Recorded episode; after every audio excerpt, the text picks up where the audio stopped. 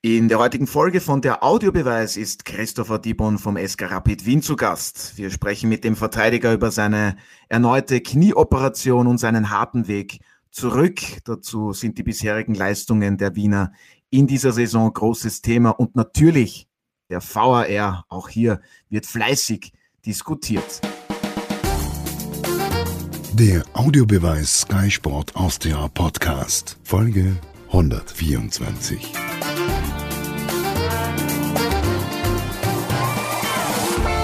Hallo und herzlich willkommen bei unserem Podcast Der Audiobeweis auf Sky Sport Austria. Sky-Experte Alfred Tata, Martin Konrad und meine Wenigkeit Otto Rosenauer starten mit einer neuen Folge und heute haben wir den Abwehrspieler des SK Rapid Wien, Christopher Dibon zu Gast. Hallo und herzlich willkommen und vielen Dank, dass Sie sich Zeit genommen haben. Hallo, grüß euch. Ja, und Servus auch an Alfred und Martin. Grüß euch. Servus. Hallo, Servus. Christopher Dibon, nach Ihrem Kreuzbandriss im Juni 2020 haben Sie immens hart an Ihrem Comeback gearbeitet. Vor ein paar Wochen gab es leider, leider für Sie den nächsten großen Rückschlag. Sie mussten sich einer Knieoperation unterziehen. Vorneweg gleich einmal die wichtigste Frage, wie geht es Ihnen mental und auch körperlich? Naja, es waren sicher schon Zeiten, wo es mir insgesamt besser gegangen ist. Ähm, das auf alle Fälle. Nichtsdestotrotz ähm, war es einfach so, ähm, dass ich nicht dorthin gekommen bin, leistungstechnisch, wo ich hin wollte, äh, weil das Knie jetzt ähm, beim letzten Schritt einfach immer wieder ein bisschen reagiert hat und, und einfach eine gewisse Schwellung da war. Ich habe jetzt nie wirklich Schmerzen gehabt, äh, das war positiv, aber ich glaube, jeder, der schon mal eine Knieverletzung gehabt hat und weiß, äh, wenn da immer wieder Flüssigkeit drin ist, kommt man einfach nicht zu seinen 100 Prozent. Und das macht am Ende des Tages mir keinen Spaß, weil ich meine nicht erreichen kann. Und auf der anderen Seite natürlich äh, kann ich der Mannschaft auch nicht so helfen.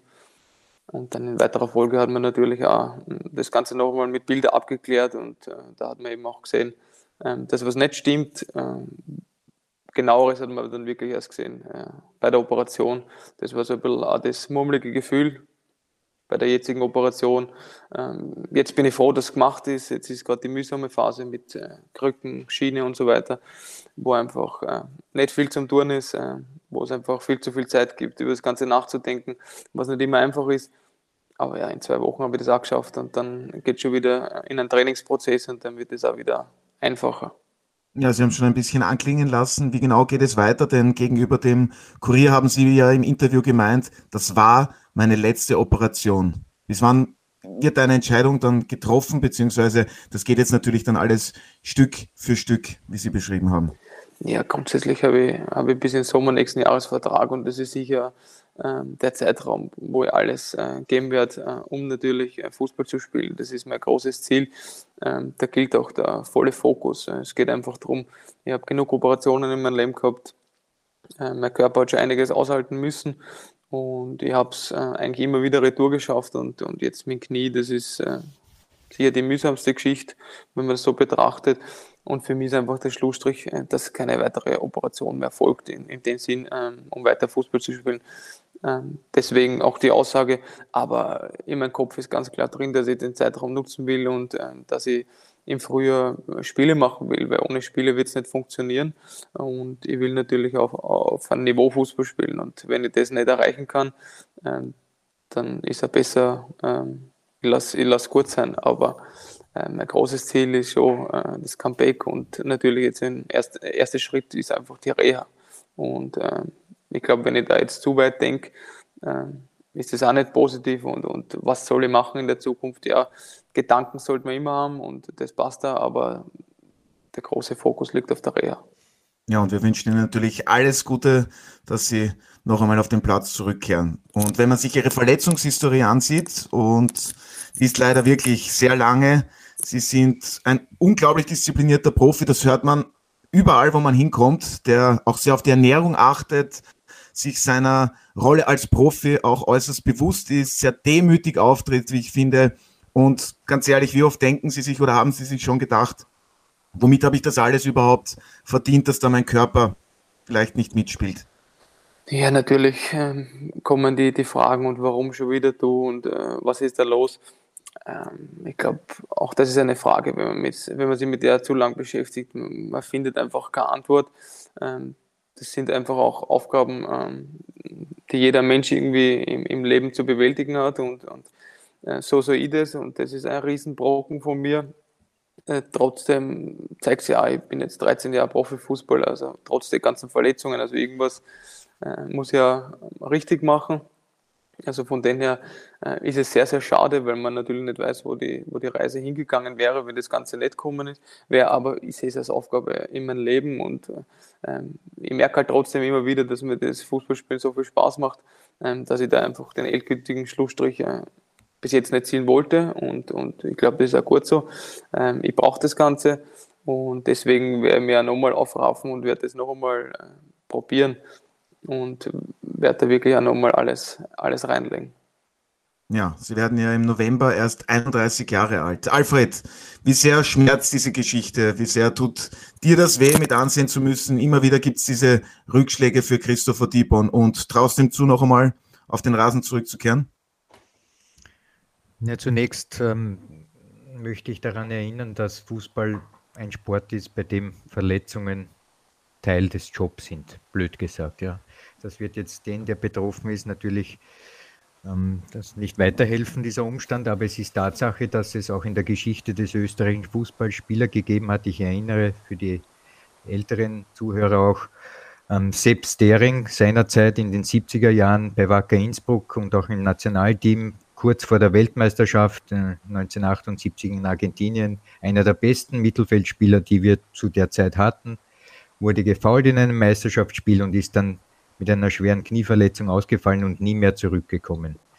Ähm, was den Christopher betrifft, denke ich, dass ich ähm, den Umstand, dass er jetzt eine Summe von Verletzungen hat, gegenüberstellen möchte einem anderen Spieler, der keine Verletzungen hatte und der von der, von der Spielweise, möchte ich sagen, oder auch vom Alter her ähnlich wie er ist. Alexander Dragovic, der vielleicht demnächst Rekordnationalspieler von Österreich wird, der in seiner Karriere nie Verletzungen hatte und es mittlerweile wirklich auf eine erkleckliche Anzahl an Nationalteam-Einsätzen bringt. Und der hatte nie eine Verletzung. Und wenn ich jetzt daran denke, Christopher und Alexander von der Spielweise eigentlich gleich im, im Können und im, im, im der Verteidigungsleistung. Also wohin die Reise mit Christopher gegangen wäre, das können wir auch absehen, wenn wir es dem Alexander Dragovic gegenüberstellen. Daher extrem bitter, was da passiert ist in seiner persönlichen Karriere. Ist Teil des Geschäfts, haben wir auch schon besprochen, aber extrem schade, weil ich glaube, hier ist eine große Karriere durch Verletzungen nicht gestartet worden. Da stimme ich dir voll und ganz zu. Martin, wie beurteilst du diesen ganzen Leidensweg von Christopher Dibon? Was wäre da alles möglich gewesen? Ich weiß, das schmerzt natürlich jetzt auch, wenn wir darüber sprechen, ja. bei Christopher Dibon sicherlich. Ich glaube, es ist jetzt keine Psychotherapiestunde für den, für den Christopher, aber er hat jetzt gefühlt ja in den letzten Jahren bis zu zehn schwere Verletzungen gehabt und, und, und das war auch deshalb ich glaube, es ist jetzt seine neunte Saison bei Rapid und wenn ich jetzt mir ungefähr die möglichen Spiele ansehe und die, die er tatsächlich absolvieren konnte, dann sind wir bei, wenn man es hochrechnet, 50 Prozent der möglichen Einsatzzeit. Äh, damit ist auch schon alles gesagt. Das Schicksal hat es einerseits gut mit ihm gemeint, dass er Fußballprofi werden durfte, weil es ihm so viel Spaß macht, dass er bei Salzburg bei Rapid spielen darf. Das ist ja, ich meine, das wollen viele gerne und er hat es geschafft. Auf der anderen Seite haben wir jetzt alles besprochen, ist das sehr schwierig für ihn, aber weil der Alfred den Sepp Dering erwähnt hat, Alfred, wenn du ihn schon erwähnst, dann musst du eigentlich schon noch sagen, nach dieser schweren Knieverletzung, kann man ja sagen, äh, war er noch in der deutschen Bundesliga bei 1860 München und in Graz beim GAK, also ein Steirer und ist noch Cupsieger geworden. Also vielleicht ist das ja ein gutes Omen, mittlerweile übrigens 72 der Selbstdering, äh, ist das ein gutes Omen für den, für den Christopher Dibon, dass man doch noch zurückkommen kann und eben auch noch äh, Spiele absolvieren kann, erfolgreich Spiele absolvieren kann in einer Top-Liga. Das war ja damals auch schon die deutsche Bundesliga und eben auch in Österreich in der Bundesliga und das würde ich ihm sehr wünschen. Ja, das würden wir ihm alle wünschen. Und Christopher Dibon, die Frage, die kommt jetzt natürlich dann auch, haben Sie sich schon mit Plan B beschäftigt? Gibt es da Überlegungen? Tamas Santo zum Beispiel, der musste ja mit nur 25 Jahren seine aktive Karriere bereits beenden. Der ist bei den Rapid-Amateuren als Teammanager tätig. Hat es mit ihm viel Austausch gegeben, auch was eben diese mentale Komponente betrifft, diese ewigen Rückschläge. Ja, natürlich war damals schon ein relativ junger Spieler in unserem Kader und ich war immer schon ein, ein Mitspieler, ähm, der sein Mitgefühl äh, obwohl ich trotzdem selber einige Verletzungen gehabt habe, auch für, für andere gehabt habe und natürlich für mich das auch ganz wichtig war. Ich glaube, ich versuche mich auch zu kümmern um andere Spieler, die Verletzungen haben. Und beim Damasch war es natürlich eine richtig zache Geschichte äh, mit seinem Knie und der hat da wirklich äh, zwei Jahre Reha reingesteckt und ist ja, ich sag, äh, alle paar Wochen zurückgefallen und in ein Loch gefallen, weil das immer wieder retour gekommen ist. Und ähm, natürlich äh, treffe ich ihn Damasch heute auch wieder und äh, mich freut es, dass er wieder ein Lächeln im Gesicht hat, dass er trotzdem im Verein ist, dass er da jetzt eine Jobmöglichkeit bekommen hat, die ihm äh, viel Spaß macht und dass er trotzdem nah am Fußball ist. Ich glaube, das ist schon sehr entscheidend bei ihm gewesen. Natürlich muss man auch sagen, war das zu einem ganz anderen Zeitpunkt äh, seiner Karriere als bei mir. Also der ähm, ist gerade dazugekommen, sage ich jetzt einmal, oder ist gerade in die Phase gekommen, okay, das könnte jetzt ein Stammspieler werden bei Rapid. Äh, ich sage, ich bin ja doch schon jetzt ein paar Jahre älter als der damals da sieht man vielleicht ein paar Dinge auch wieder anders. Und ich habe natürlich auch schon Zeit gehabt, äh, Gedanken zu machen, was ich rundherum mache. Also ich habe schon vor einiger Zeit äh, den Weg eingeschlagen mit der, mit der Berufsreifeprüfung, also die Matura für mich einfach. Schon bestanden? Ich habe zwei Fächer habe ich schon bestanden, die anderen zwei ja, kommen jetzt. Also Weil du hast vor einem Jahr, beim letzten Mal beim Besuch bei uns beim, beim Audiobeweis, hast du uns das erzählt. Du warst ja gerade mitten in der Reha beim Kreuzbandriss. Genau. Und da kann ich mich erinnern, dass du gesagt hast, die Zeit kannst du natürlich auch jetzt dafür nutzen. Genau, also da ist jetzt Sportmanagement ist auch abgeschlossen und jetzt äh, kommt Mathematik und Englisch noch. Also das sind schon zwei Sachen, die ich jetzt natürlich auch forcieren werde, die ich unbedingt machen will. Ähm, weiters äh, bin ich bei einem Freund in, in eine Poolfirma eingestiegen. Also es passiert rundherum. Also ich bin jetzt keiner, der glaube ich, nur den, den Kopf am Fußball hat und, und sagt, okay, das muss so sein und ich zerstöre meinen Körper komplett. Also wenn es einen Sinn macht und wenn ich mich wohlfühle, dann will ich weiter Fußball spielen, weil es mir einfach ähm, brutal viel Spaß macht. Ähm, ansonsten glaube ich trotzdem, dass mein Hauptgeschäft immer der Fußball sein wird oder auch ähm, da ist meine Leidenschaft drinnen, äh, das macht mir meistens Spaß und ich glaube, das ist ja der Bereich, äh, wo ich mir am Ende am besten auskenne. Ja, dann wollen wir über die Leistungen von Rapid sprechen. Am vergangenen Sonntag gab es ja im Schlag in Salzburg eine späte 0 zu 2 Auswärtsniederlage. Keine Sorge, wir werden über die Elfmeterszene noch genauer sprechen. Aber zuerst einmal ganz allgemein gesehen, Christopher Dibon, wie zufrieden waren Sie mit dem Auftritt Ihrer Elf, Ihrer Mannschaft? Naja, ich muss sagen, ich bin aktuell natürlich nicht so viel äh, beim Verein, weil ich nicht so mobil bin und äh, deswegen ähm, muss ich sagen, ich habe mir das Spiel von, von Salzburg in der Champions League angeschaut. Und es war ja ein brutal interessantes Spiel, sehr offen. Äh, Gerade die, die, erste Halbzeit, vier Elfmeter. Und da hat man auch gleich gesehen, ähm, Sevilla ist, glaube ich, in Europa eine wirklich gute Mannschaft, was äh, das Spiel mit dem Ball betrifft. Und äh, haben dann ihre Chancen gehabt in den ersten paar Minuten. Aber wenn man Salzburg eben die Räume gibt, sieht man, was los sein kann. Adeyemi, glaube ich, äh, der hat der Geschwindigkeit äh, die ist nicht nur in Österreich schnell, das ist international sehr, sehr schnell. Also da haben sie auch die Verteidiger oder Tormänner, äh, der Tormann sehr schwer dann, das einzuschätzen. Und man hat dann aber zweite Halbzeit gesehen mit der roten Karte taktisch, äh, was, da, was passiert ist. Und hat halt gesehen, wenn eine Mannschaft äh, einen tiefen Block stellt, dass dann Salzburg ähm, nicht ganz so viele Ideen gefunden hat und, und Torchancen, um Torchancen zu kreieren. Und deswegen habe ich mir insgeheim gedacht, ja, die letzten Spiele in Salzburg waren mit der Taktik, was wir bis jetzt gewählt haben, nicht die besten. Ähm, es wäre schon eine Idee, auch so aufzutreten. Äh, ich finde, dass wir das dann defensiv wirklich äh, gut gemacht haben. Salzburg äh, sehr wenig Torchancen gehabt hat. Natürlich äh, wünsche ich mir dann auch am Fernseher, weil ich glaube, es waren ein paar richtig äh, gute Umschaltsituationen ähm, wo wir dann nicht ganz den Mut gehabt haben, äh, die wirklich gut fertig zu spielen. Und ich glaube, wenn du in die Umsch Umschaltsituationen dann auch gefährlich vor Salzburger Tor kommst, ähm, dann fängt natürlich auch der Verteidiger in Salzburg äh, zum Nachdenken an, was müssen wir machen. Und das hat mir dann gefehlt. Also defensiv war die Leistung wirklich in Ordnung, ähm, dass das in der Offensive dann nicht so viel war und, und, und dann schlussendlich zu einer Niederlage geführt hat, ja, weil Salzburg einfach das Spiel in der Hand gehabt hat. Viele Möglichkeiten nein und dass es dann durch den Elfmeter auch die entscheidende Richtung kriegt, ist halt natürlich am Ende bitter. Alfred, Stichwort Verteidigung, Rapid Fünferkette. Man hatte eben diese zwei, drei guten Umschaltmomente über Marco Grüll und auch Ercan Kara. Gut, da war der Weg auch zum gegnerischen Tor schon sehr weit. Ist das System allgemein in Österreich richtig und gut gewählt, denn Trainer Dietmar Kübauer, der meinte ja, wenn wir so gespielt hätten wie davor, sprich mitspielen, dann geht das nicht gut aus. Ja, das Problem in der österreichischen Bundesliga ist, dass Salzburg mittlerweile einen Status hat, der für alle anderen ähm, schwierig ist, äh, diesen Status in Frage zu stellen. Also viele Clubs versuchen verschiedene äh, Zugänge zu finden, um Salzburg äh, zu bekämpfen. Wir haben jetzt Berit gesehen, die sind ähnlich hinten gestanden wie Rapid jetzt und haben auch sieben Treffer erhalten. Ich sage ähnlich. Ja, also Zunächst mit Viererkette. Ja. Dann gab es die Fünferkette und dann gab es Treffer nach jedem Treffer.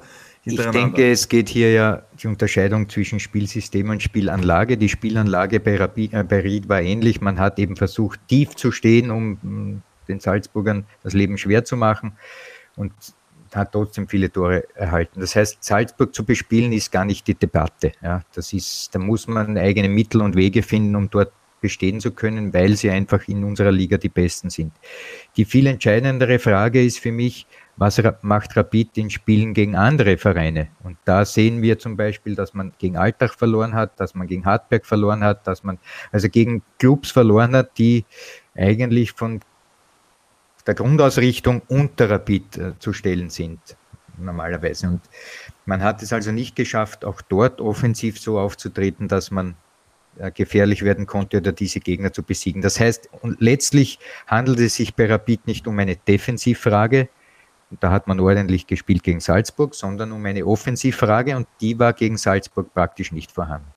Daher der Fokus und das Hauptaugenmerk bei Rapid und warum jetzt äh, die Mannschaft und der Verein in der Liga schwächelt ist, es fehlt an der offensiven Durchschlagskraft. Dann sind wir wieder beim Thema es gibt kaum Schwierigeres im Fußball, als gegen einen tiefstehenden Gegner aufzutreten, Lösungen zu finden, die Lücken in der Defensive.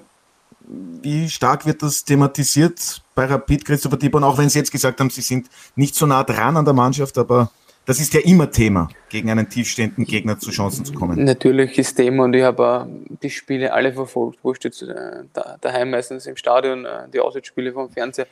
Also ich glaube, dass wir vor fünf, sechs Jahren äh, ganz andere Blöcke ähm, zersprengen haben müssen, um Spiele zu gewinnen, wie wir sehr viel Ballbesitz gehabt haben unter Zoki Barisic.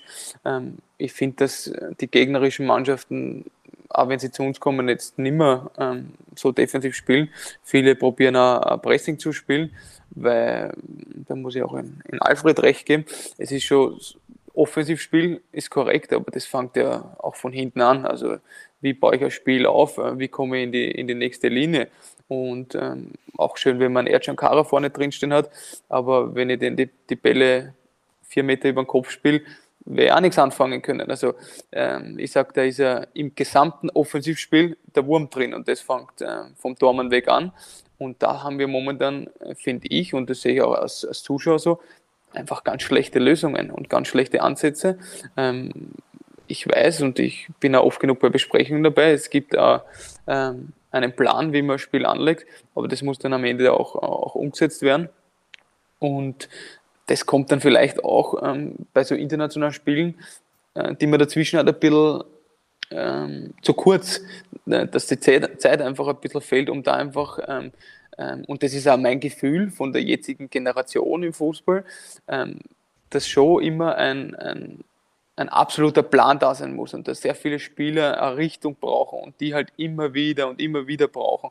Das war damals, wie ich als Junge raufgekommen bin, ältere Spieler, ähm, die haben sehr viel individuell gelöst und haben ihre Ideen äh, in das Spiel eingebracht und haben auch gewusst, was sie tun. Und jetzt habe ich eher das Gefühl, dass äh, für die gesamte Mannschaft eine Richtung gibt, einen Plan. Und wenn der Plan dann vielleicht einmal nicht so aufgeht, äh, dann fangen wir ein bisschen zum, zum Flippen an. Und äh, da bin ich absolut dabei, dass bei uns einfach das gesamte Offensivspiel in der Saison das große Problem ist. Und das sieht man ja auch ähm, an unsere Tore, die wir schießen oder an die Torchancen, die wir kreieren, die gerade in die letzten Spiele ähm, nicht so vorhanden waren. Martin, woran liegt es dann auch, dass der Kader nicht breit genug aufgestellt ist und dass eben Plan P, B, pardon, C fehlen? Ebenso wie Christopher Dibon gerade sagt. Ja, Kreativ leicht, Kreativität auch. Es ist leicht zu sagen, es fehlt der Plan B. Es ist ja wahrscheinlich auch eine Qualitätsfrage, ähm, wie du eben gewisse Situationen lösen kannst, vor allem im Ballbesitz. Ich glaube auch, dass Rapid in den letzten Saisonen auch deshalb äh, erfolgreich war, weil es ihm dann andere Dosenöffner gegeben hat, um ein Spiel in die eigene Richtung zu lenken, nämlich zum Beispiel durch Standardsituationen. Ja, das ist ja auch nicht, ist ja auch eine Möglichkeit, um eben gegen einen defensiv orientierten Gegner auch vielleicht einmal das 1 zu 0 zu erzielen. Also das Spielglück ist sicherlich auch nicht immer da und dann der Rest ist sicherlich, aber das sehen wir in der österreichischen Liga insgesamt, wenn wir die Tabelle sehen. Es ist alles sehr eng zusammen. Der eigene Anspruch von Rapid ist natürlich ein höherer und, und, und sieht man eben bei Sturm, auch dort ist es ja nicht so, die Punkte und so ist sehr zufriedenstellend, aber die Spiele sowohl gegen Klagenfurt als auch gegen die WSG, dieses 5 zu 0, die ersten 25 Minuten waren sehr eng, Sturm hat sich schwer getan, WSG hatte zwei Top-Möglichkeiten, aber mit dem Fehler und dem 1 zu 0 daraus resultierend für Sturm ist das Spiel in die andere Richtung gekippt. Also ich will damit nur sagen, das ist auch eine Qualitätsfrage, ob du eben dann aus einer Chance ein Tor machst und dadurch auch die Möglichkeiten nutzt, um erfolgreich zu sein in der österreichischen Liga. Und daher finde ich, ist mittlerweile das Niveau sehr sehr eng und es gibt wenig Unterschiede und deswegen gibt es dann auch so Spiele wie gegen die Admira, die sind knapp, da kann man gewinnen, aber dann gibt es ein knappes Tor am Ende für die Admira und plötzlich ist man Verlierer. Alfred, was sollten denn deiner Meinung nach die Ansprüche von Rapid sein? Ja, die Ansprüche, die Rapid hat, äh, sind ja historischer Natur. Ja, der letzte Meistertitel ist dann auch schon einige Zeit weg oder auch der Cup-Sieg, der letzte. Das heißt, man hat diesen, diese Ansprüche auch noch immer, weil man eben Rapid ist und Rapid ist in der österreichischen Fußballszene einer der ganz großen Namen, eine der ganz großen Namen. Daher, diese Ansprüche, die Rapid äußert oder äußern muss, sind qua der Historie, also der geschichtlichen Erfolge. Wirklich richtig einzuordnen sollte man aber den Gesamtkontext und der zeigt sich einfach, dass in unserer Preisklasse nach Salzburg aber, ja, also darunter, alles ganz eng beisammen liegt. Und ähm, zu formulieren, dass es eine Entwicklung gibt, das ist einfach nicht der Fall, sondern es ist Jahr für Jahr ein Kampf gegen gleiche Mannschaften, die im Großen und Ganzen ähnliche Spieler haben von, vom Können her. Es gibt diese berühmten Unterschiedsspieler mittlerweile ja nur mehr bei Salzburg. Ähm, und ähm, bei Sturm jetzt, weil sie auch gewissermaßen eine, einen, einen Lauf haben, der auch Jantscha zum Teil geschuldet ist. Also zusammengefasst, Rapid ist von der Historie im Anspruch hoch, aber vom faktischen in der jetzt, im Hier und Jetzt des, des Fußballgeschäfts in einer Preisklasse mit zehn anderen einzuordnen. Und Aber ich, Alfred, ich wollte ihn unterstützen. Auch Salzburg hat ja Probleme, haben wir gesehen, nicht nur gegen Rapid, gegen die Austria, gegen Klagenfurt. Der Unterschied ist eben dann, dass aus, aus einem, einem Minimum an Chancen wird eben dann das Maximum herausgeholt und das meine ich mit Qualität. Und ich glaube, das ist der große Unterschied. Und bei Rapid wollte ich noch ergänzen, weil der Christoph auch da ist, ich meine, da hat es ja gerade in der Defensive, er fehlt. Es ist, finde ich, auch Matteo Barac nicht eins zu eins ersetzt worden bis jetzt. Und das sind so Kleinigkeiten, die alles in allem dann dazu noch kommen, wenn man nicht erfolgreich in der Offensive ist, dass es dann auch im Defensivverbund beginnen, Abgang Lubicic, der Bruder ist zwar da, aber das finde ich ein anderer Spielertyp. Also da ist, finde ich, ähm, auch, auch einiges passiert im Sommer, warum es vielleicht eben nicht so läuft, wie sich alle erwarten. Entschuldigung.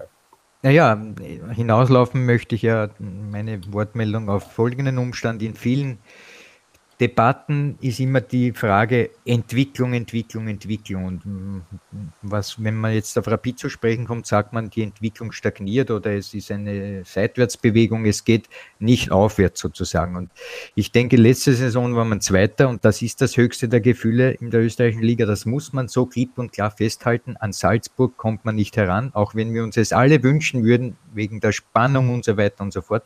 Aber der zweite Platz ist sozusagen das, was man erreichen kann. Aber, und das ist der Punkt, in diesem Block aller elf anderen Clubs ist halt Rapid letzte Saison Zweiter geworden. Heuer werden sie vielleicht nur Fünfter oder Vierter oder Dritter oder Sturm wird Zweiter.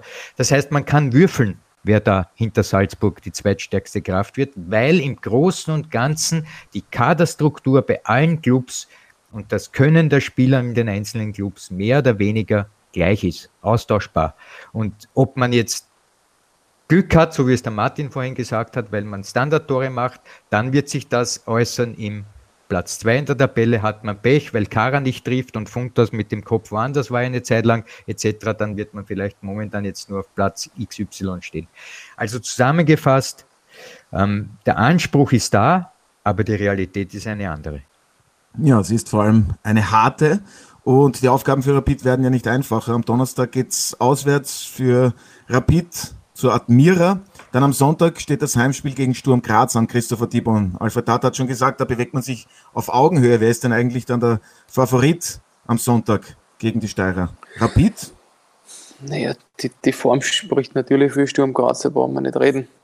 Aber ich wollte auch noch was ergänzen. Es war schon so, dass wir die letzten zwei Jahre Zweiter waren. Also es ist jetzt nicht so, ähm, ich glaube, dass man da schon einen gewissen Trend gesehen hat in diesem Block, äh, dass wir uns da gerade in, in, den Meisterrennen ähm, dann immer in der, in der Gruppe sehr viele Punkte geholt haben und dann da schon ähm, gut dabei waren. Aber trotzdem glaube ich auch, dass insgesamt darunter einfach enger wird. Das sieht man einfach. Ähm, ähm, und ich sehe es aber auch so, dass die Qualitätsspieler, äh, Früher hast du vielleicht ein, zwei Spieler aus dem Ausland gehabt. Ich denke mal, meine Anfangszeit, äh, ein Branko Boskovic äh, als Fußballer, also das war eine sehr, sehr feine Klinge und ähm, ich glaube, dass du so Spieler auch sehr schwierig ähm, heute nach Österreich bekommst, weil einfach auch der Markt es nicht mehr hergibt. Für die Spieler müssten wir viel zu viel Geld zahlen. Es kann sich kein Verein in Österreich leisten, außer eben Salzburg. Und das ist halt A-Grund, sage ich, bei Rapid. Und das wird vielleicht Sturm Graz, wenn sie weiterhin so performen, auch nächstes Jahr sehen.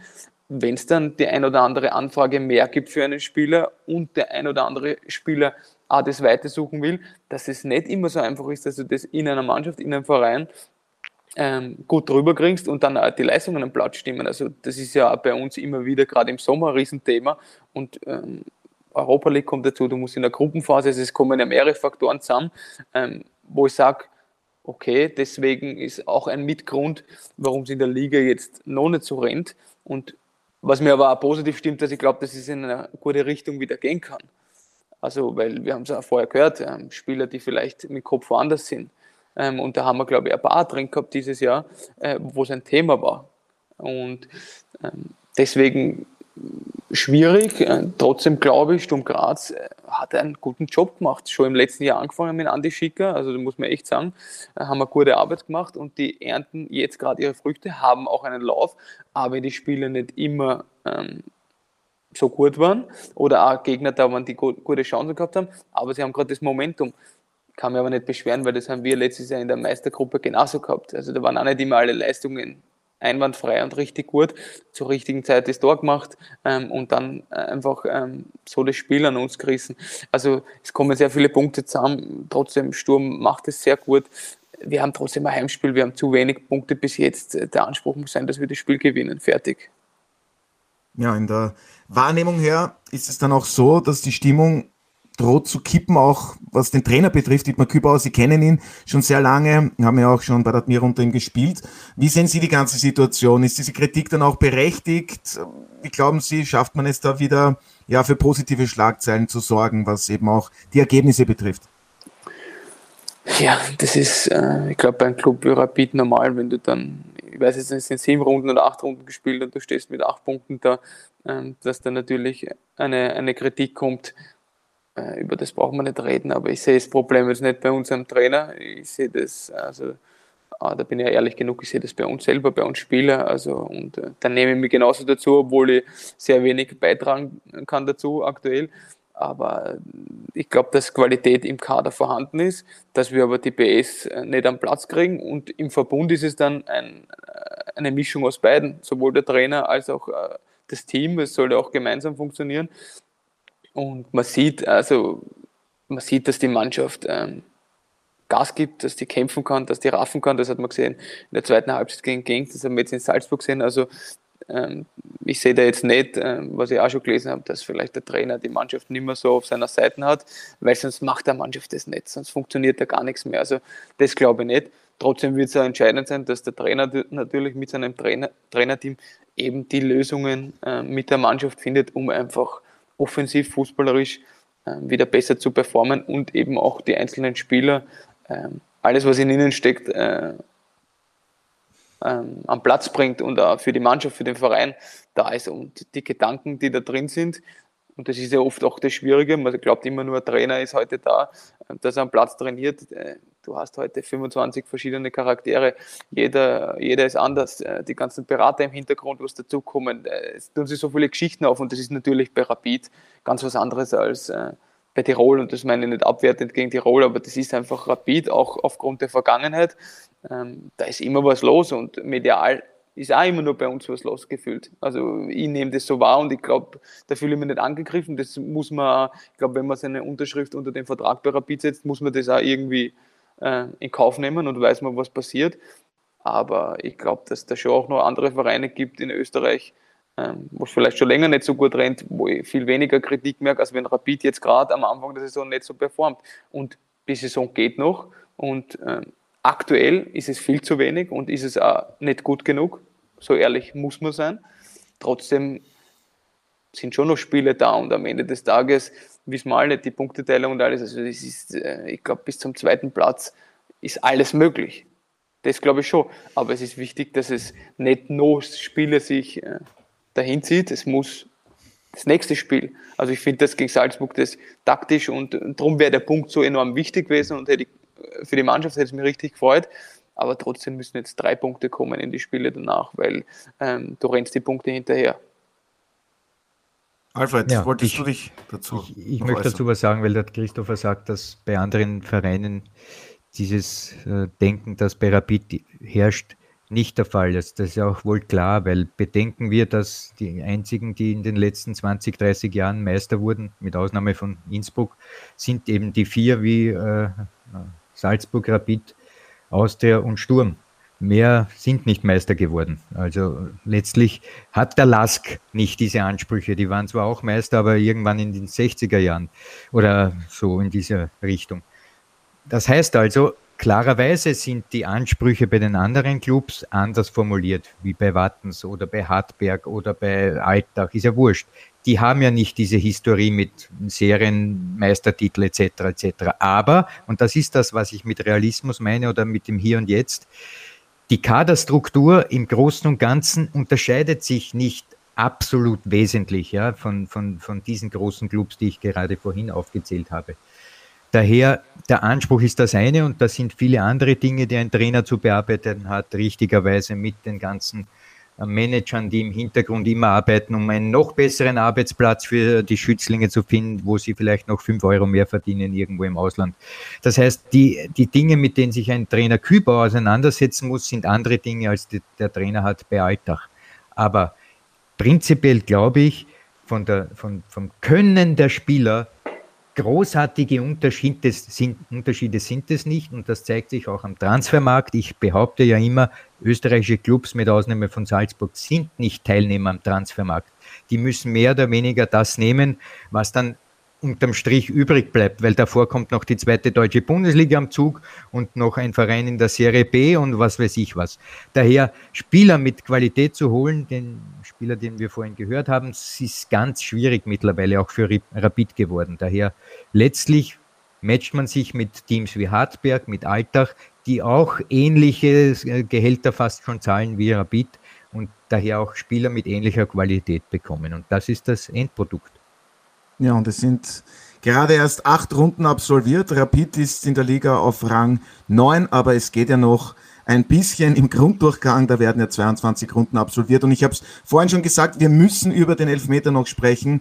Möchte es verpacken in das Thema VAR, denn das bleibt ein spannendes, das beschäftigt auch unsere Zuhörerinnen und Zuhörer. Also bei dieser Elfmeter-Entscheidung, ich fasse es noch einmal zusammen. Kevin Wimmer es gibt den Kontakt im Strafraum mit Karim Adeyemi. Der Salzburger geht ja, überzogen zu Boden, macht mehr daraus, kann man sagen. Das Spiel läuft zunächst weiter und dann meldet sich der VAR. Alles dauert wirklich lange. Spielleiter Markus Hameter sieht sich die Szene an, ein paar Mal, entscheidet dann auf Strafstoß für die Salzburger. Robert Sedlacek, der hat bereits gemeint, der VAR hätte nicht eingreifen dürfen. Christopher Dibon, wie haben Sie die Szene beurteilt pro forma? Ich frage Sie einmal, was für Sie ein ja, eine klare Fehlentscheidung, dass es überhaupt dann Elfmeter geben kann, geben muss? Also ich muss sagen, wir haben auch im Sommer diesen Wahr-Lehrgang gehabt oder mit den Schiedsrichter, wo sie uns das auch alles ein bisschen vorgestellt haben. Und ich muss sagen, ich bin bei mir auf der Couch gesessen, vor vier Monaten Papa geworden, habe meine Kleine in der Hand gehabt. Ich Herzliche die, Gratulation. Danke, ich habe die auf die Seite gegeben. Ich habe zu meiner Frau sagen müssen, bitte nimm sie, weil jetzt äh, bin ich unrund jetzt. Ähm, und das sind nicht die nettesten Worte gefallen, äh, weil ich die Entscheidung nicht nachvollziehen kann und der nicht folgen kann, weil wir haben eine Schulung äh, da werden Sachen erklärt und lustigerweise war das ein Fußballnachmittag für mich und ich habe mir davor angeschaut, Manchester United, äh, ich glaube bei West Ham haben die gespielt. Da waren zwei Situationen mit Cristiano Ronaldo, der ist zweimal rasiert worden im 16er.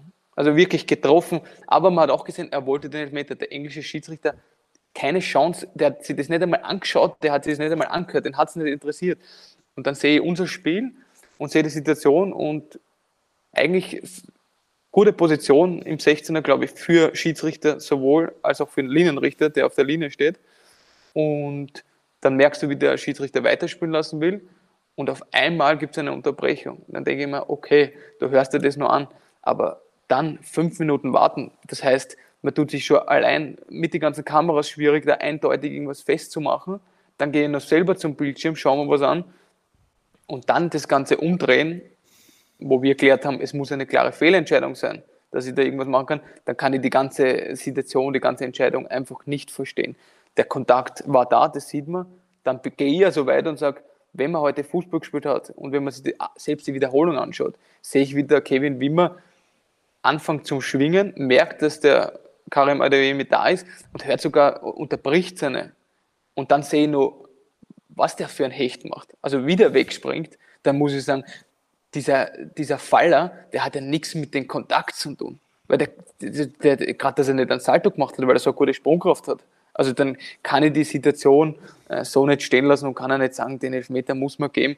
Und äh, für mich ist der Kontakt da dann müssen wir wirklich anfangen, äh, bei jedem Eckball überall äh, nur mehr zu pfeifen. Also das ist meine Meinung. Also, weil wenn ich sehe, wie da umeinander gerissen wird und einmal wird es pfiffen, dann wird es wieder nicht pfiffen, dann verstehe ich es nicht. Und in der Situation finde ich es noch krasser, weil es eben, ähm, und so hat er es ja auch selber gesagt in seinem Interview, es ist selten, dass ich so lange drauf bleibe nach einem Spiel, wenn wir verloren haben, aber ich habe auch gewartet auf die Stimme vom Schiedsrichter und da muss ich sagen, äh, der Herr Hametta ist auch dort gestanden. Für mich nicht wirklich rund gewirkt, ähm, auch nervös. Also er hat gewusst und dann finde ich es halt schade, dass du dich hinstellst und das nur immer gut heißt und nur immer äh, für richtig haltest und jetzt steht der Schiedsrichter Post da und sagt, das ist ein Fehler. Also dann bitte, ähm, das ist bei uns Spieler auch so, ich kann halt auch nicht einen riesen Schnitzer machen, den weiß ich, wie viele Leute vom Fernseher im Stadion verfolgen, dann stelle ich mich zum Interview und sage, nein, nein, das war kein Fehler, ihr habt da alles richtig gemacht sorry, funktioniert bei uns auch nicht. Und dann, auch wenn es uns nichts hilft, aber dann würde ich es zumindest menschlich. Aber, aber Christoph, eine Frage.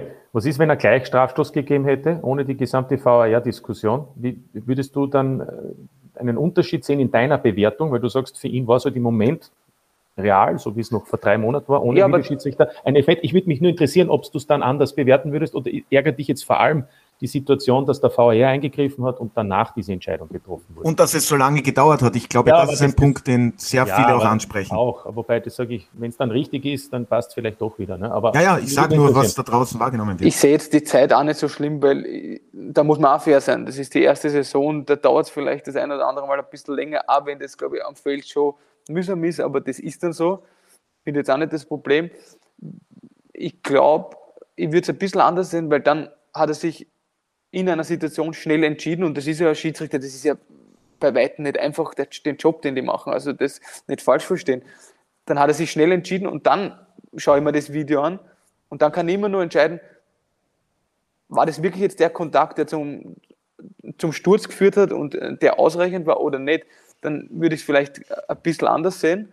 Ähm, dann sage ich, okay, er hat den ersten Moment so entschieden und dann im zweiten Moment sieht es nochmal und macht es auch so, dann ist so. Aber so denke ich mir, ja, ja. Jetzt verstehe ich dich auch und genauso würde ich es auch interpretieren. Für mich ist halt der Punkt, wenn wir schon über die Dauer reden, wobei da bin ich auch bei dir, das ist, wenn es halt drei Minuten dauert, bis die kalibrierte Linie da ist, dann dauert es in drei Minuten. Und in dem Fall, das, was ich dem, dem Markus Hamed da vorwerfen muss, ist, warum wartet er drei Minuten, bis er hinausgeht? Es ist ja keine faktische Entscheidung, nämlich ja. ob es abseits war oder nicht, sondern es ist eine subjektive Entscheidung. Also mir war klar, sobald er das Kommando kriegt, du, da könnte was gewesen sein, mhm. muss ich doch sofort ein Anfield-Video machen, weil ich muss es ja sowieso entscheiden als Schiedsrichter und nicht der Videoschiedsrichter. Insofern, diese zwei, drei Minuten hätte man sich sparen können, er hätte gleich hinausgehen können. Und der zweite Vorwurf ist für mich, es ist ein großer Unterschied, ob ich eine Zeitlupe sehe, und wir haben ja gesehen, er hat sich nur Zeitlupen angesehen, mhm. oder ob ich die reale Geschwindigkeit sehe. Ja. Weil die Zeitlupe sollte man eigentlich nehmen, diese Verlangsamung für den Point of Contact. Also, wo war das Foul? Ja. War es ein Foul? Aber In der realen Geschwindigkeit erkenne ich die Intensität und da bin ich beim Christopher. Die Intensität war ja, deswegen hat er ja zuerst nicht gepfiffen, ja. nicht so gegeben.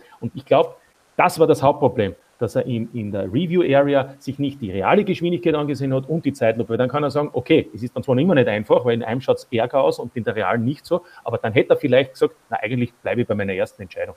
Ja, nur zur Erklärung, Schiedsrichter Hameter hat ja nach dem Spiel in diesem Interview gemeint, er hat diesen Kontakt gar nicht wahrgenommen. Also fehlende Wahrnehmung, dass es diesen Kontakt gegeben hat. Dann wird natürlich der VR gesagt, überprüft noch einmal die ganzen Damit Lupen. der VR eingreifen darf. Er darf nur eingreifen bei einer klaren Fehlentscheidung. Und die Frage lautet ja nicht, ob die Entscheidung korrekt war, sondern die Frage lautet, war es eine klare und offensichtliche Fehlentscheidung?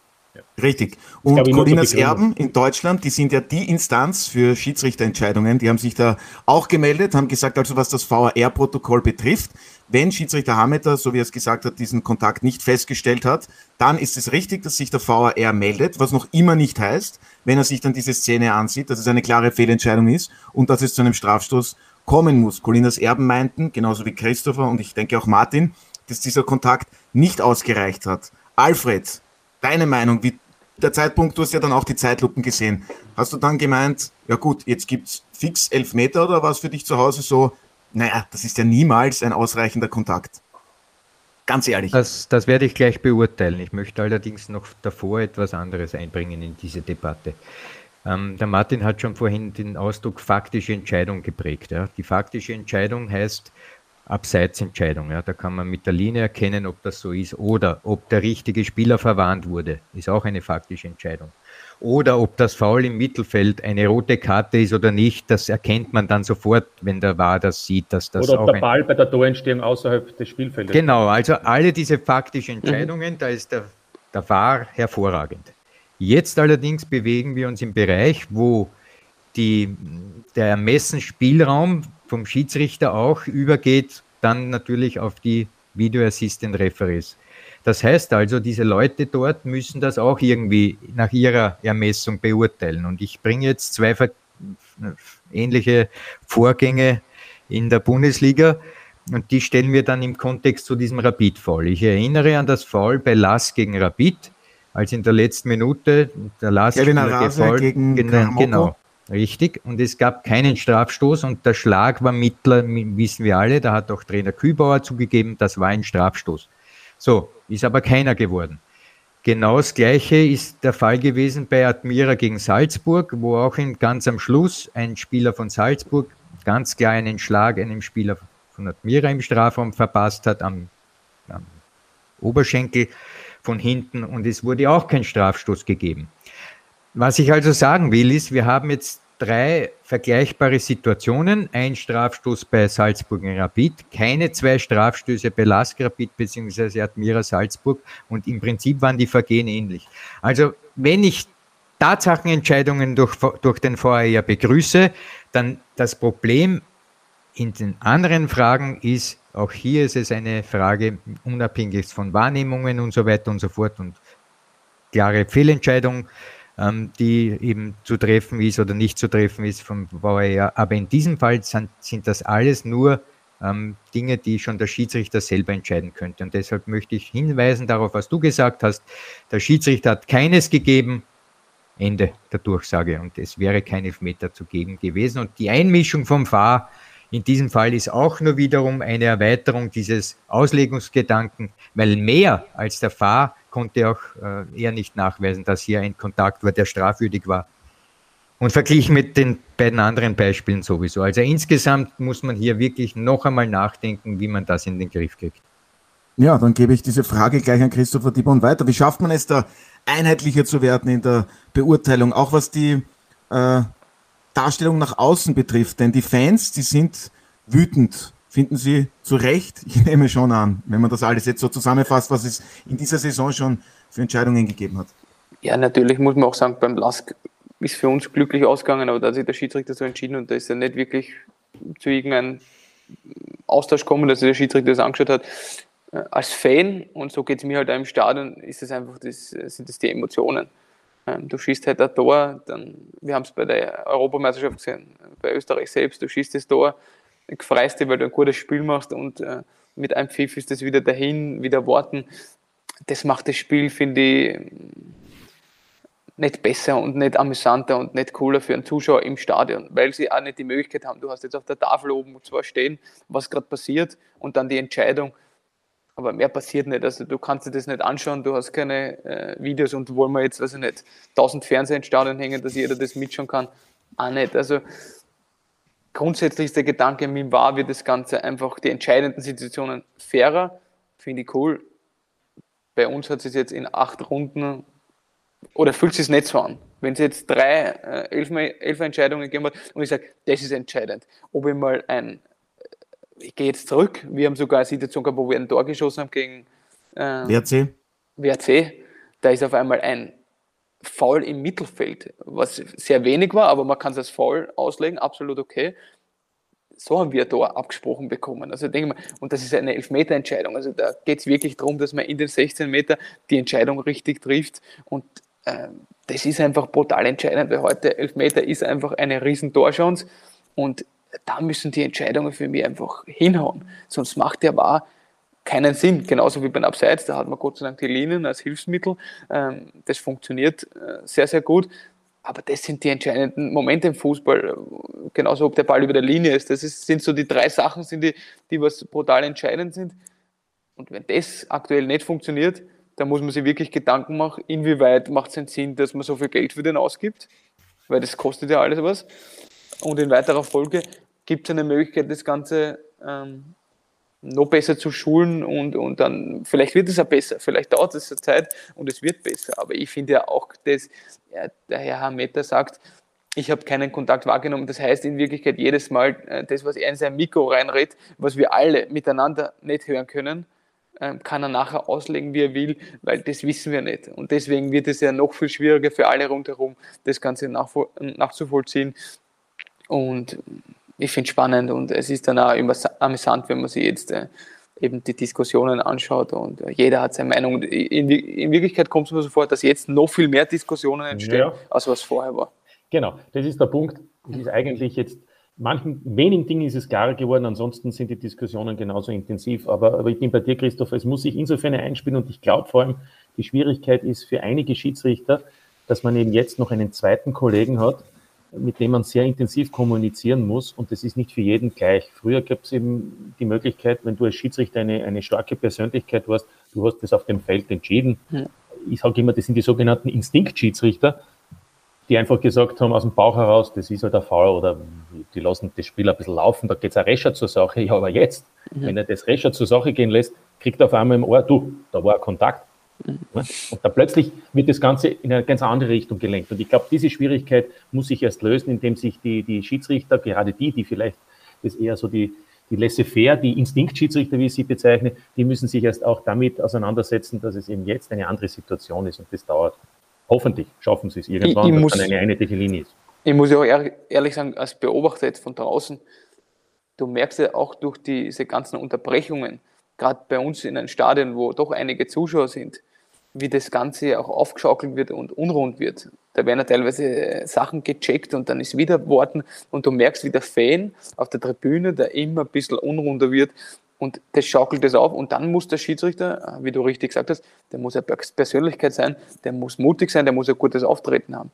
Und da gibt es halt Schiedsrichter, die können mit denen richtig gut ausgehen, die lieben es, die spielen auch mit denen, dass Zuschauer im Stadion sind, die brauchen das. Und dann gibt es welche, die kommen damit nicht so klar. Und nochmal, es ist dann brutal, wenn du in einem Stadion bist, wo eh schon alles kocht und dann wird der Schiedsrichter gebeten, zu dem Bildschirm da rauszugehen da wird gepfiffen, alles ist unrund und du musst die Entscheidung treffen. Und in Wirklichkeit sitzen in Wien in Kammer drei andere, die können sich in der Zwischenzeit also jede Zeitlupe anschauen. Also die sehen alles ganz genau und am Ende des Tages sagen sie, naja, entscheiden musst es aber du schon selber. Also wow, tue ich mir extrem schwer damit. Also äh, tut mir dann auch vielleicht für den Schiedsrichter am Platz leid, weil es ist einfach so, du bist heute in einer anderen Entscheidung, wenn du vielleicht mit Puls und der Herzschlag da oben bist, als wenn du entspannt in einer Kammer sitzt und in Wirklichkeit, äh, er klappt dann nachher sein Laptop zusammen, seine Bilder draht ab und geht heim. Und der Schiedsrichter steht jetzt überall in den Medien und muss ähm, mit der Kritik komplett umgehen. Also ist nicht einfach auch nicht. Ja. Aber man hört hier ganz klar und deutlich, der VR ja, ist und bleibt ein heiß diskutiertes Thema. Wir wussten ja auch schon und haben das hier auch immer wieder angesprochen vor der Saison, dass es viele Diskussionen geben wird weiterhin und wir sind dann natürlich auch weiterhin gespannt, wie der weitere Verlauf in dieser Saison ist. Christopher Diebon zum Abschluss. Also morgen geht's dann auswärts im Cup zu ihrem ehemaligen Verein der Admira. Dann am Sonntag wartet Sturm Graz und dann am Donnerstag in der Europa League auswärts in London das Spiel bei West Ham United. Ganz kurz der Ausblick. Drei Spiele. Was ist möglich? Wo erwarten Sie sich am meisten? Ja, Cup-Spiel ist äh, natürlich, da zählt nur Sieg, weil das ist der Aufstieg. Alles andere äh, ist uninteressant und äh, wäre natürlich äh, ein weiterer Schlag. Ähm, also von denen her, morgen hoffe ich, also ich kann ja nur die Daumen drücken, also das ist meine Aufgabe gerade, äh, dass die Jungs ähm, eine gute Leistung bringen und, und, und das Spiel heimbringen und, und dass wir da aufsteigen, das wäre sehr, sehr positiv. Und dann kommt äh, ein Schlagerspiel gegen Sturm Graz, der wird eine volle Hütte sein. Ähm, es werden Auswärtsfans dazukommen. Also das ist endlich mal wieder auch so ein Fußballfest, äh, auf das wir ja ewig jetzt auch schon warten mit den ganzen Zuschauern. Äh, auf das freue ich mich brutal. Ich glaube, das wird äh, eine brutal, brutal, enge Kiste und trotzdem, wie ich vorher gesagt habe, haben wir bis jetzt nur acht Punkte am Konto. Also wir brauchen Siege, wir brauchen Punkte und es ist ein Heimspiel und da haben wir dieses Jahr auch schon gegen vermutlich kleinere Mannschaften zu viele Punkte liegen lassen. Also ist da der Ausblick auch ähm, dass wir einfach die Punkte brauchen und äh, das ist kein Druck auf die Mannschaft. Das, das muss unser Anspruch sein, Heimspiele äh, zu gewinnen. Ähm, und dann kommt natürlich mit West Ham eine Mannschaft, äh, die letztes Jahr in der Premier League unglaublich performt haben mit den ganzen Mannschaften, das muss man ehrlich sagen. Und auch dieses Jahr haben wir die Spiele angeschaut, ja, spielen echt einen coolen Fußball, lässig zum Anschauen, haben die letzten zwei, drei Jahre auch, glaube ich, viel richtig gemacht, was die Entwicklung im Verein betrifft. Und äh, das ist ein Zusatzspiel, so, so ehrlich muss man sein. Also das ist über uns zu stellen und äh, da kann man nur überraschen mit allem, was man macht. Trotzdem ist ein Fußballspiel 90 Minuten und äh, da kann alles passieren.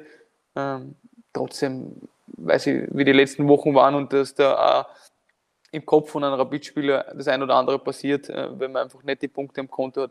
Die Spiele müssen alle erst gespielt werden es wird wirklich gute Leistungen brauchen, genauso die Admira, das war jetzt vor kurzem, also die Mannschaften wissen ganz genau, was auf sie wartet. Ähm, wir haben auch daheim da nicht unser bestes Spiel gemacht, also das Spiel war ja dann nicht so, dass wir das Haus hoch äh, gewinnen hätten müssen. Es war zwar für mich nicht zum Verlieren, aber ist auch äh, unter Andi Herzog jetzt ein neuer Trainer. Ähm, die werden auch alles reinhauen, um da im Körperrunde weiterzukommen. Und darum wird es wichtig sein, jetzt wirklich mal der Fokus absolut auf Donnerstag, weil das ein brutal wichtiges Spiel ist. Ähm, die Liga ist einfach so, dass Salzburg in der Liga einfach meilenweit jedes Mal voraus ist. Äh, man redet immer wieder von Titel. Trotzdem ist der Cup nur die einfachste Möglichkeit, weil es einfach ähm, dann vielleicht ein Spiel ist gegen Salzburg, ähm, das du gewinnen musst. Und ich glaube, auf ein Spiel kann man sich sicher schlagen. Also ich glaube einfach, dass auf eine Saison, auf die 32 Spiele, brutal schwierig ist. Ja, es geht also weiterhin Schlag auf Schlag, nicht nur für Rapid, aber da stehen einige Partien an, national wie international. Dann bedanke ich mich recht herzlich bei meiner heutigen Gesprächsrunde. Allen voran Christopher Dibon. Vielen Dank, dass Sie sich Zeit genommen haben. Und seit ich den Podcast moderieren darf, sind Sie bis jetzt der erste Gast, der zweimal bei uns dabei war. Und ich hoffe natürlich, dass das noch einige Male der Fall sein wird. Auch als Aktiver, also alles Gute.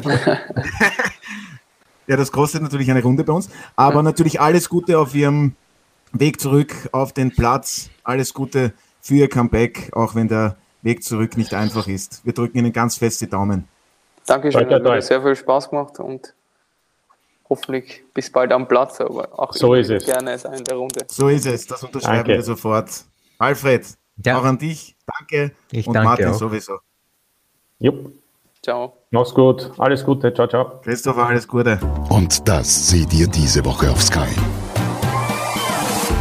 Ja, und für Sie, werte Zuhörerinnen und Zuhörer, habe ich wie gewohnt ein paar Programmhinweise. Am Wochenende geht es mit der neunten Runde in der Admiral-Bundesliga weiter. Am Samstag finden drei Partien zeitgleich um 17 Uhr statt.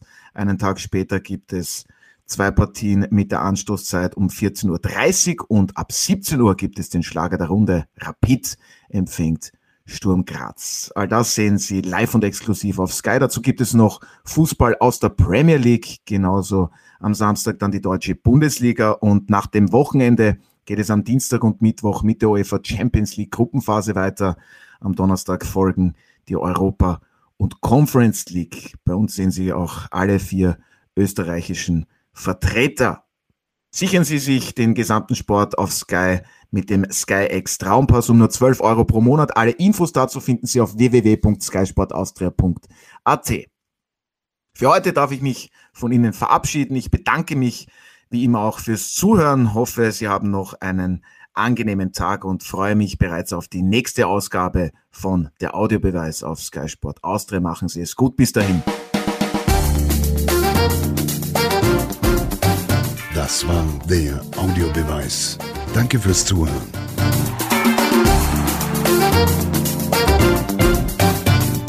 Hört auch das nächste Mal wieder rein.